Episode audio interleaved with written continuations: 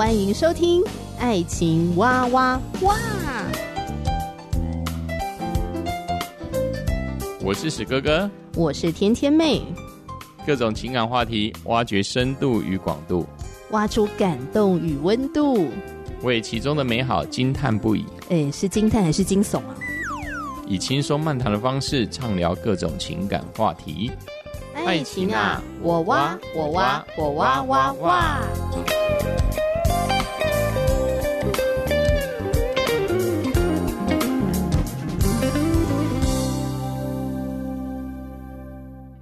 我是史哥哥，我是天天妹，今天想要来聊一下假面女郎。假面女郎在 Netflix 上映了之后呢，这个影集啊大获好评，而且马上就冲上韩国排行榜第一名，嗯、而且剧情蛮猎奇的。是，然后我觉得很能够怎么讲啊，显示这世代人的一种迷失啊，对爱的缺乏与渴望，嗯哼，然后金钱的诱惑等等的，它的节奏又很快，对，让你在那一个。剧情的潮流当中，会一直不断的会想专注的看，对他没办法耐听。对，然后有很多的反转在里面。嗯哼，就我们两个一起看嘛，我们就一口气把七集的内容一次把它看完。对，然后在看的过程中，我就有感而发的说，每一次当我想要相信。对，人性还是有良知的，就是人还是善良的时候，然后下一秒就会被打脸。没有，因为这里面没有让人家有办法喘一口气，就是那种人性源源不绝的恶，嗯，坏的行为会不断不断的冲击你的感官、你的想象。嗯、其实事实上就好像看过之前 Netflix 的鱿鱼游戏啦，其实鱿鱼游戏也给人家这种感觉，就很紧凑。每一关每一关都很紧凑，嗯、反正就已经已经是血肉模糊了，最后就血肉模糊了。那这一个，可是我觉得，由于游戏里面还是有一些是蛮温情的时刻，哎，对对对，但这里面感觉到就是，嗯、但是假面女郎里面就会 对很沉重，一连续几集看完就觉得很不知道为什么心情会觉得很郁积在那个地方，会觉得很沉，需要。一段时间让自己静下来，啊、才有办法喘喘息的感觉。就我会有一种啊，主啊，我要沉淀一下。我觉得我需要来祷告一下。对，就是哦，不行，人生还是很有盼望的。就是所以要聚焦在上帝的话语。蛮有趣的啦。就是要在这个黑暗当中呢，还是要找回那个光明面。对对对对，总是这人世间总是有光明，虽然。对啊，的确，这大地固然有黑暗，但是我们仍然相信，嗯，还是另一方面有光明的存在。对呀、啊，而且也是因为黑暗，所以才会衬托出这个光明何等的明亮，何等的重要，对，何等的温暖嘛。嗯，嗯，虽然它是一个暗黑的影集，是，可是我觉得作者或者说导演好了，一定还是会希望说，我们可以从这个当中去得到很多的启发跟思考。是，对。那我觉得有时候这些暗黑的内容，反而会更让我们去思考说，那我们。渴望的那个温暖跟爱到底长的是什么模样？嗯、鼓励我们往那个方向去追求。嗯、好，那么《假面女郎》这部影片它在讲什么呢？如果你只是听名词的话，“假面”是指很虚假的意思吗？它有一点点那个含义。女主角呢，小时候就是梦想成为歌手，但是成长的过程中，因为她的外貌。可能比较不符合大众的审美，我实在很不想用平庸两个字来形容。我觉得他长得很特别。但就是不符合大众的审美标准，是，所以距离他想要做偶像歌手的这个梦想越来越遥远。对，而且妈妈也不支持他。对，所以他妈妈知道他自己的女儿的长相就不行了。嗯，后来他就做一个呃普通的上班族这样，可是他还是很渴望唱歌跳舞嘛，很渴望能够镁光灯在自己身上这样，渴望众人的掌声。所以到了晚上呢，他就会戴上面具，摇身一变。变成一个很性感在自媒体里面应该说一个直播主，对直播平台上面吧，受欢迎的直播主了。对对对，靠着打赏这样子赚取 spotlight 嘛。可是没想到，就在他网络直播的生涯当中，就引发一连串的负面的事件，然后他自己也身败名裂啊，嗯、呃，陷入在万劫不复的里面啊，嗯、然后还不小心失手杀人啊，等等，就一连串的事件就出现。嗯、对，《假面女郎》她其实改编一个韩国的人气漫画。对，对，那那个人气漫画呢是十九禁。嗯，其实比影集还更黑暗呢、欸。嗯哼嗯，因为我是看完了影集之后，我就想，那我想去看一下原著。嗯哼，然后我就发现说，对我哇，我天，那个尺度。呃，这个尺度不是说他在什么色情啊，还是露三点，不是这种的尺度吧？对，是他剧情，剧情的荒谬程度，对对对，邪恶程度，对，是更夸张的。嗯，嗯，想要跟大家聊《假面女郎》，是它里面有几个角色都让我们觉得很想聊一聊。嗯哼嗯，那我们就先聊女主角吧。女主角的名字很特殊，就金茂美嘛，这是蛮好笑的。这是一个很讽刺的名字，对啊，对啊，因为他就在讽刺她。对啊，她就是不美啊，但是但是她就是金茂美啊。这个妈妈到底在想什么？为什么取这个名字啊？对啊，而且我觉得蛮有趣的。我不知道韩国它命名跟跟那个华人在命名是不是很像？因为金茂美，那我们也可以直接会心一笑。她明明就不是美的，啊，怎么叫金毛美？而且我觉得“金”这个字啊，就中文来看的话，有谐音，就是真。当然了，这个是谐音呐，金茂美真的很美，对，真的很美，这个也很这么巧啊？它是不是？是为了哪一国市场呢？我也不知道啦。当然，我觉得应该不是为了华人市场，只是可能韩文的这个翻译也有这样的类似的意思一样吧。确实，它是有这个含义。对对对对对。那当然，我们知道说，我想作者就是要讽刺这个啦。对啊。我觉得女主角顶着这个名字长大的压力应该也是没错啊。对啊，嗯、真的蛮大的。刚刚有提到说，女主角小时候就想要做歌手嘛。哎，他真的很会唱歌跳舞，他长袖善舞了。嗯、那这小时候他就很会表演，发表会的时候，他就很会舞动啊，一边跳一边唱啊，的确也获得很多人的掌声。哎、哦，小时候很可爱啊。对对对，小时候比较不会有所谓的、嗯、啊，你长得美，长得丑，反正这就是大家都可爱的样子嘛。那为什么越长大之后，好像就很多的美丑标签就会雪片般的飞来？可能就是这个环境吧。嗯，对啊，就像以前，如果四五十年前台湾人，呃，五六十年台湾人都很穷，那你会看看他很穷吗？不会，因为大家都很穷啊，不会觉得怎样啊。嗯可能是这一个时代的一个价值观吧，就好像，嗯，我看了有一些就是新闻，韩国自从九七九八年有一个亚洲金融风暴之后，因为它韩国的一时的失业率非常的高，嗯，之后呢，金融风暴结束之后，为了提升经济呢，这些公司竟然以什么就是。呃，你要呃长得怎么样啊？条件要怎么样？他就开始好像限制一些哦，因为当然经济不景气嘛，所以公司就限制这一些外貌的条件，来当做他们选择人才的方式。Wow 开始从九八年、九九年开始，开始就是，呃，人有一句话就是“佛要金装，人要衣装”嘛，对所以他们就不仅是衣装，他连身上的、嗯、呃各个身体的一个、呃、面貌都要去改。韩国的传统的信仰也有在说，面相就是他的命运嘛，他们也相信这部分，因为韩国还是百分之四五六十以上啊是传统信仰的嘛，嗯，所以他们也会有一些中国的一些传统，就关于面相啊、命理的东西，嗯，所以会影响他们，所以当然呢，就是因为旁边的人都在为自己的外貌来去投资了。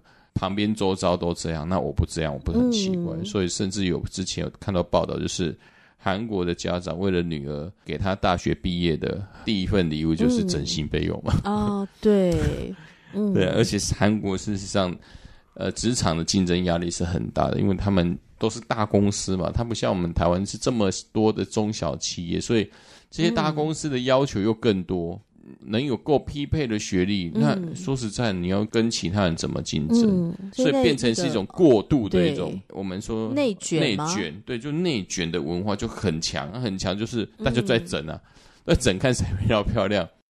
你没有去做整形，或是没有去修整自己外貌，你可能连机会就没有了。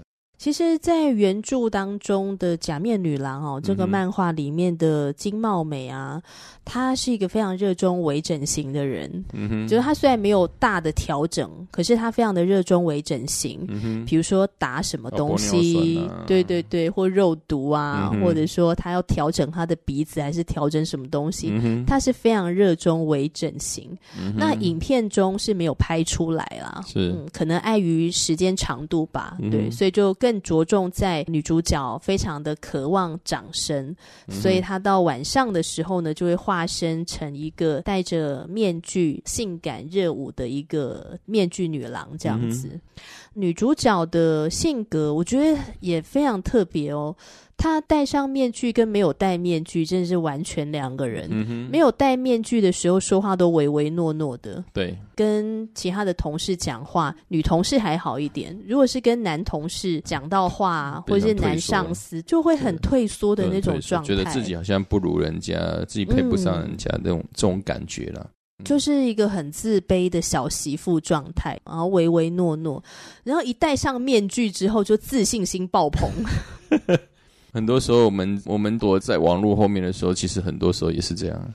很多时候在公司开会的时候，哎，主管说有什么意见，然后大家就，主管回回到家之后，开了网络了，开了网络，开始自媒体，开始不是发疯一样了，就吹楼梯，就吹楼梯，对啊，对，就好像我们台湾人，只要骑上摩托车。我拿红绿灯，就突然好像变成那个乌龙派出所本田一样，嗯，突然就改了。但是我们丝毫对这一种不同的这样的样貌，我们好像也习以为常。我坦白讲，对对啊，所以其实也不要讲金茂美啦，他在有没有戴面具的那个两两方面的反差了。我觉得就自己的思考形式的话，自己其实也有这样子啊。其实大家可能都会有两副面孔啦，嗯、或是好几副面孔这样子。就是你在不同的社交场合当中，你就会带上它，就变成另外一个人。只不过金茂美在这里面的一个反差，的确让我们呃给我们一个很深刻的印象。嗯他在职场上跟他在家里面在在开直播的状况之下，真的是会会让人家很吓人的啦，很吓人，真的很吓人，因为就是完全都不一样的人啊。金茂美她不是暗恋她的男主管吗？嗯哼，部门的部长，嗯哼，就是非常的暗恋他，觉得部长超帅的，然后上班很认真，而且呢都很有爱同事，一视同仁，因为他们部门不是有一个大正妹吗？长得很漂亮的一个女同事，每天都上班一来就开始泡咖啡给科长，他是什么长？都是男性哦，特别的都是男性哦。对，他不会端给女生的，对啊，我觉得很奇怪。我也觉得好奇怪，哦，自己本身就有性别歧视。对，部门部长就出场嘛，出场之后那个。漂亮女同事就端上咖啡，那部长就说：“震惊，呃、就是很震惊。就你下次不用再给我了，因为你来上班的重点不是来端咖啡的。”然后那时候金茂美还想说：“天哪，我们部长就是这样，这么一视同仁，这么的绅士，真的太帅了。”结果后来他发现部长竟然跟这个漂亮女同事发生婚外情，没错，然后他就整个天崩地裂。是最重要的是这个部长。看起来道貌岸然，但事实上他是个自恋狂，超自恋的。他其实他事实上也是跟金茂美这个角色在公司里面的的角色了是相反的。因为金发美是一个很自卑的人，是一个对哦自己很唯唯诺诺，又对自己的外表非常的不自信，很不自信。但是这个科长、部长、部长，他就是有事没事就在自己里面自拍，没用电脑自拍，真的这是这是。然后在上班的时候，一副看起来很认真工作，但其实他在干嘛？他在修他的那个肌肉照。对对对，他在修图了，他自己的修图，阴影要深一点。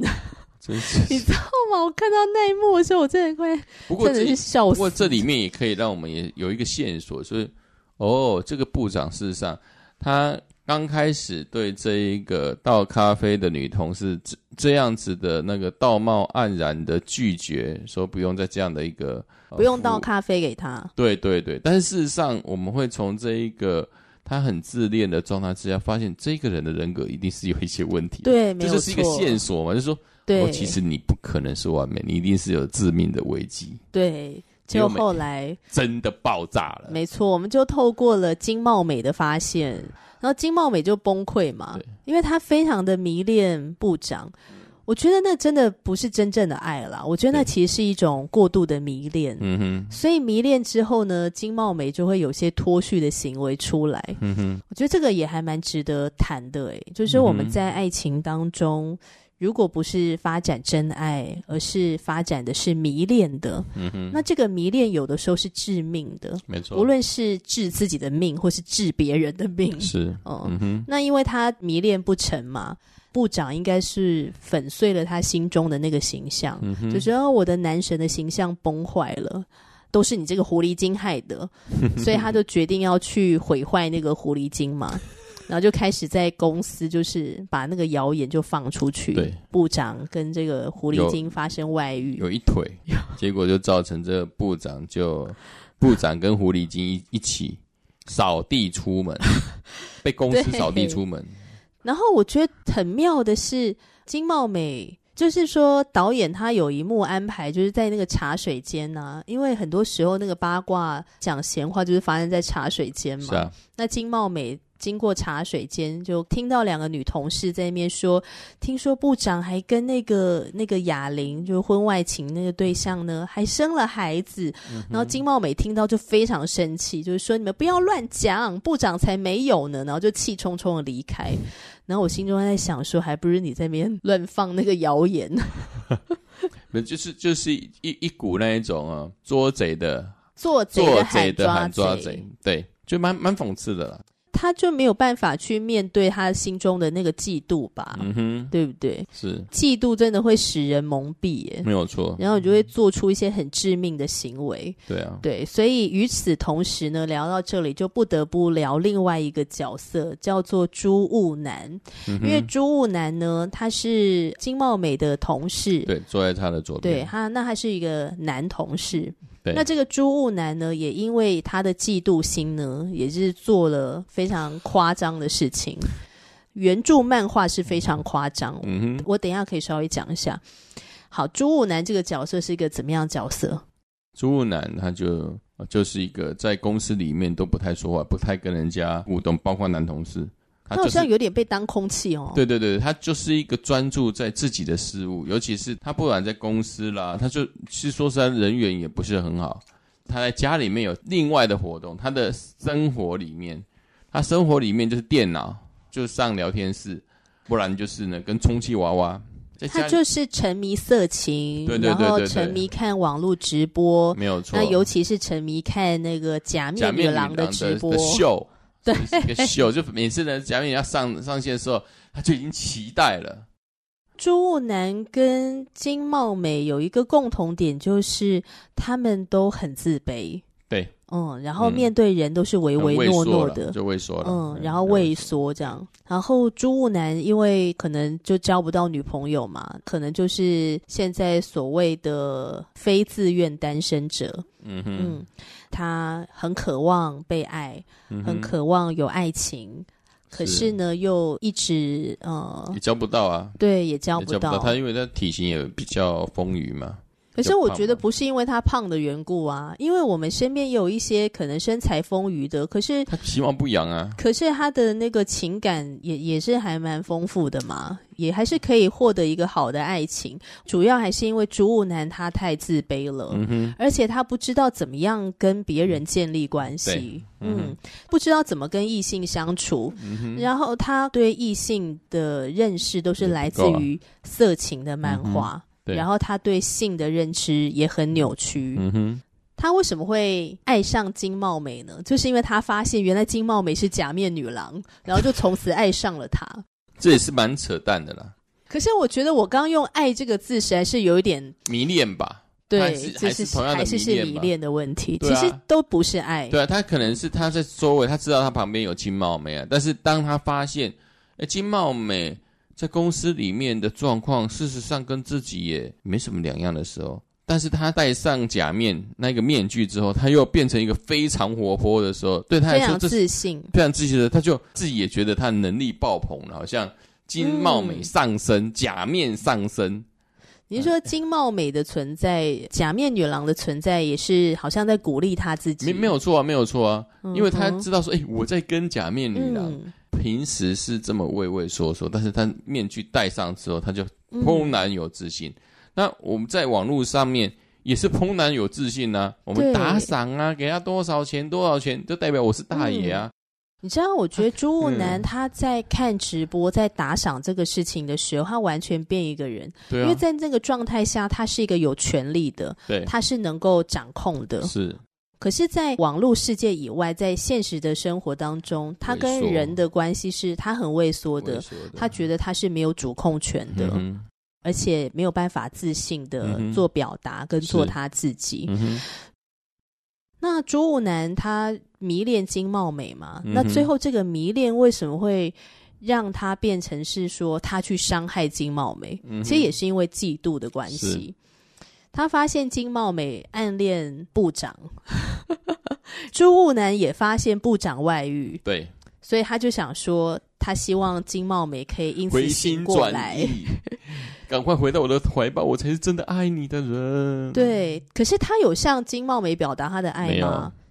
并没有啊，没有。对啊，他不知道，因为他就是很畏缩嘛，对，所以他也不敢表达，因为他是自卑的人。对，然后就在旁边自己上演一些悲剧英雄的剧情，对自己的内心戏。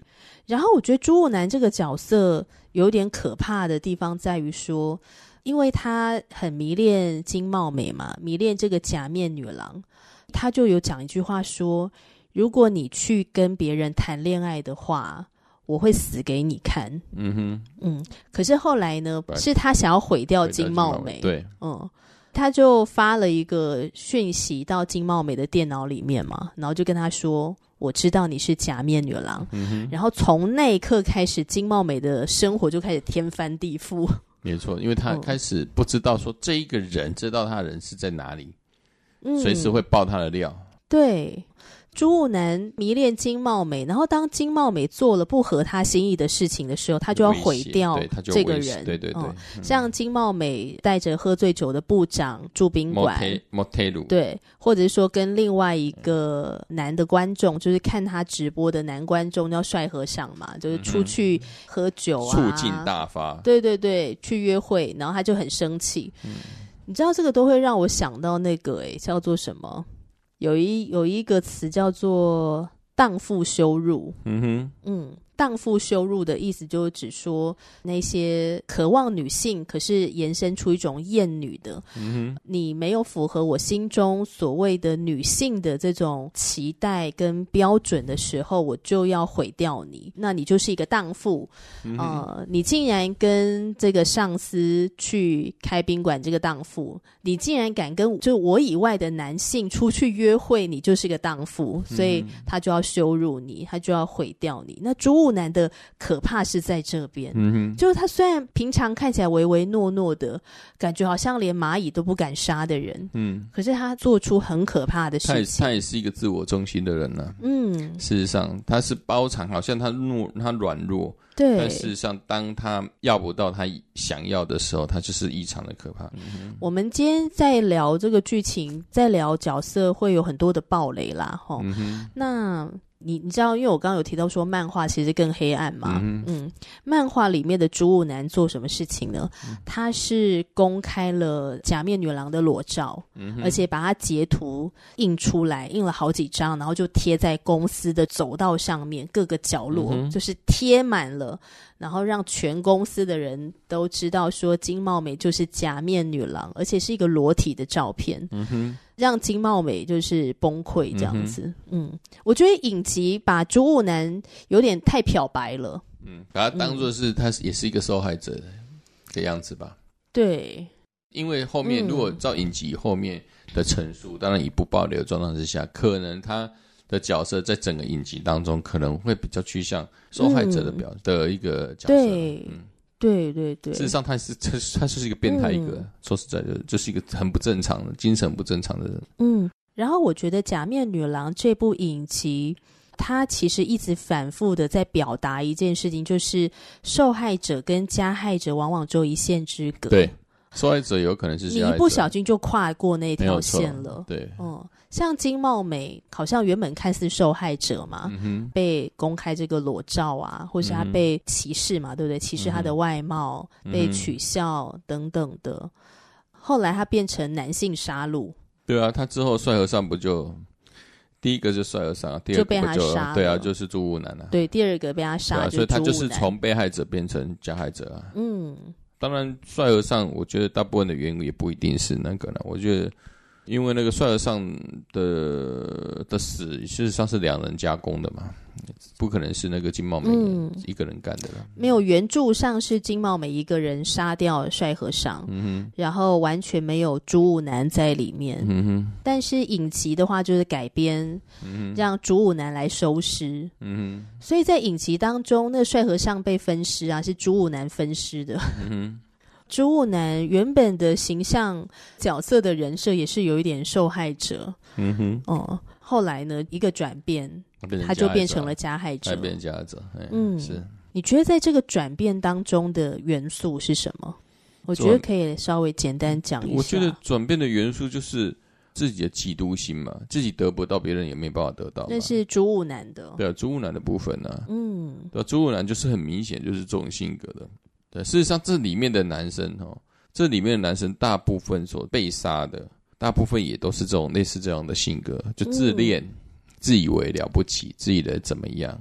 嗯，对。但是他们可能所呈现外在外表可能是什么？就自卑，有的是自卑，有的是过度自大，就是部长，嗯，帅和尚就是自大、骄傲，嗯、觉得他很帅，对还有什么留美的，有的人帅和尚什么留美的，他们扯说自己留美的，嗯，其实就是一种自大跟骄傲。要么就是非常自卑，但是它里面，嗯，它里面事实上是是破坏力极强的朱武男，嗯，而且我觉得很可惜，就是因为他们，呃，我觉得可能也是因为没有真正认识什么是爱吧，嗯哼，哦、呃，就是没有那个生命的能力去发展真爱，是，嗯。又非常的渴望被爱，所以在这个很很缺爱的里面，他就没有办法去正确的付出跟建立关系。嗯、对，然后之后就会变成这种自我毁灭跟毁灭别人。嗯、对，当然这跟他们的之后我们在呃下一集我会聊到的，为什么造成他们的一个行为状况，当然有他们的一个成长的原因呢、啊。